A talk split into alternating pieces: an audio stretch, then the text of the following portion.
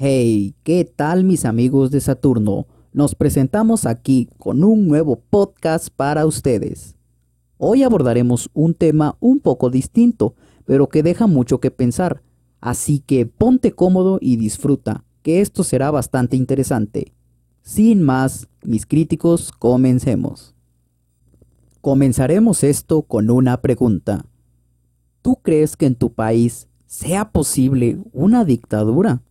Esta pregunta no aplica para países como Venezuela o Cuba. A finales de los 60, Ron Jones era un profesor de historia muy carismático que enseñaba historia de forma dinámica. Un día, un alumno le hizo la siguiente pregunta a Jones. ¿Cómo fue que Alemania cayera en una dictadura? Y es aquí donde comienza lo interesante. Primer día, Fuerza a través de la disciplina. Jones comenzó el experimento un día lunes. Comenzó enfatizando en la disciplina y empezó con algo simple. Les ordenó a sus alumnos que debían sentarse adecuadamente. Comenzó a ejercer un poco más estrictamente la disciplina. Los alumnos debían permanecer sentados y si querían hacer una pregunta al profesor, tenían que levantarse y dirigirse a él como señor Jones. Segundo día, fuerza a través de la comunidad. Tan solo el día martes, Jones había logrado convertir un grupo de alumnos en uno con un profundo sentido de disciplina y comunidad. Fue así que decidieron darle un nombre a esta nueva comunidad que se había creado, la tercera ola, e inventaron su propio saludo. Jones les ordenó que este saludo era obligatorio entre miembros de la tercera ola, tanto dentro como fuera de la clase. Tercer día. Fuerza a través de la acción. Ya en el tercer día, el experimento marchaba mejor de lo esperado. En la clase de Jones, los alumnos habían aumentado. Pasaron de 30 alumnos a 43. Todos ellos se mostraron motivados y mostraron buenos resultados académicamente.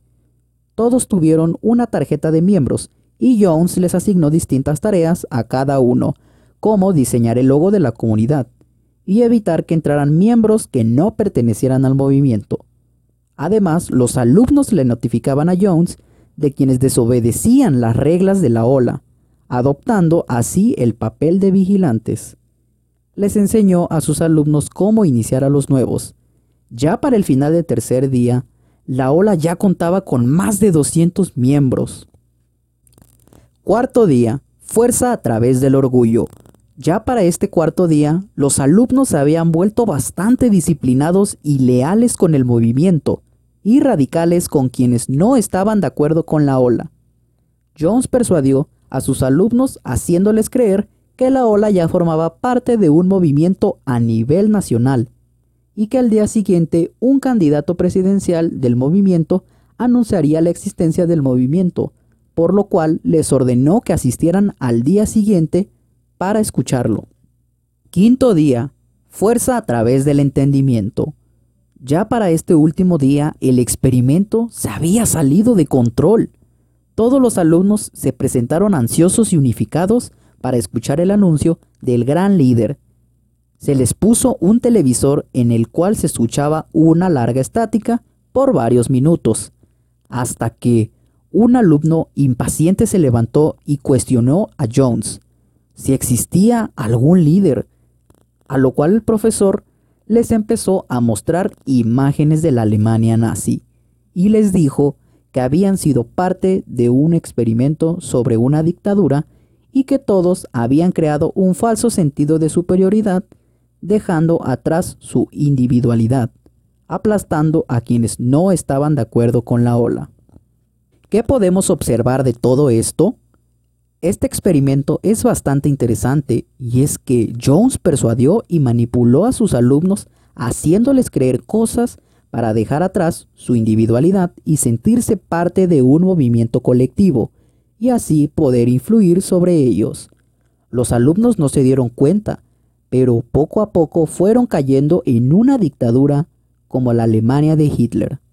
Si lo analizamos a detalle, nos podemos dar cuenta de que desgraciadamente este experimento se ha ido repitiendo muchas veces a lo largo de la historia, y es que al renunciar a nuestra individualidad por querer pertenecer a un grupo o secta o algún partido político, podemos caer en el error de depositar toda nuestra confianza de manera excesiva en algún líder o figura, y esto siempre va a terminar muy mal, porque al hacer esto se pierde nuestra individualidad como seres humanos. El pensamiento de forma colectiva siempre será utilizado para los intereses de alguna persona, y así podernos manipular a su antojo y tener control sobre los demás.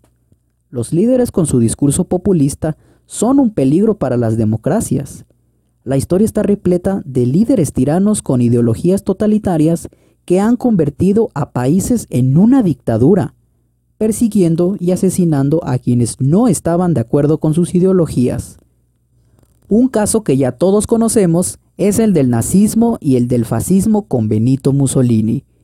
Pero también por otro lado, que muy pocas personas conocen, también está el caso del comunismo y del socialismo, de la Rusia comunista con Joseph Stalin, o China con Mao Zedong, o Rumania con Nicolás Ceausescu. Y a pesar de que tenían distintos enfoques y diferencias, todos tenían algo en común, el totalitarismo y el pensamiento de forma colectiva, rechazando y desacreditando el individualismo, haciéndolo ver como algo malo. ¿Cuándo será el día en que la humanidad aprenderá que las ideologías que abrazan el colectivismo terminan en dictaduras? Que hasta la sociedad más libre y democrática puede caer en manos de un líder tirano colectivista con su discurso populista. ¿Cuántos muertos hace falta para probar que el colectivismo de izquierda y junto con el totalitarismo llevan a los mismos resultados? ¿Será que algún día se aprenderá esta lección? No importa si se habla de nazismo, fascismo, comunismo o socialismo. Todas estas ideologías tienen algo en común, el mismo desprecio por la libertad del individuo y el amor al pensamiento colectivista. En pocas palabras, todas estas ideologías son igual de totalitarias y de malas. Recordemos que el experimento de la tercera ola tenía por objetivo demostrar que cualquier sociedad libre y democrática puede caer en una dictadura fácilmente. Jones, mediante la manipulación y el engaño, persuadió a sus alumnos de que debían renunciar a su individualidad por querer pertenecer a un movimiento en el cual todos se sentían identificados. Lo mismo sucede con los movimientos políticos y sus ideologías con un líder persuasivo. Y bueno, mis críticos de Saturno, hasta aquí finaliza el episodio del día de hoy en este podcast. Saturno te invita a escuchar nuestros próximos episodios. Sin más, me despido y hasta la próxima mis críticos.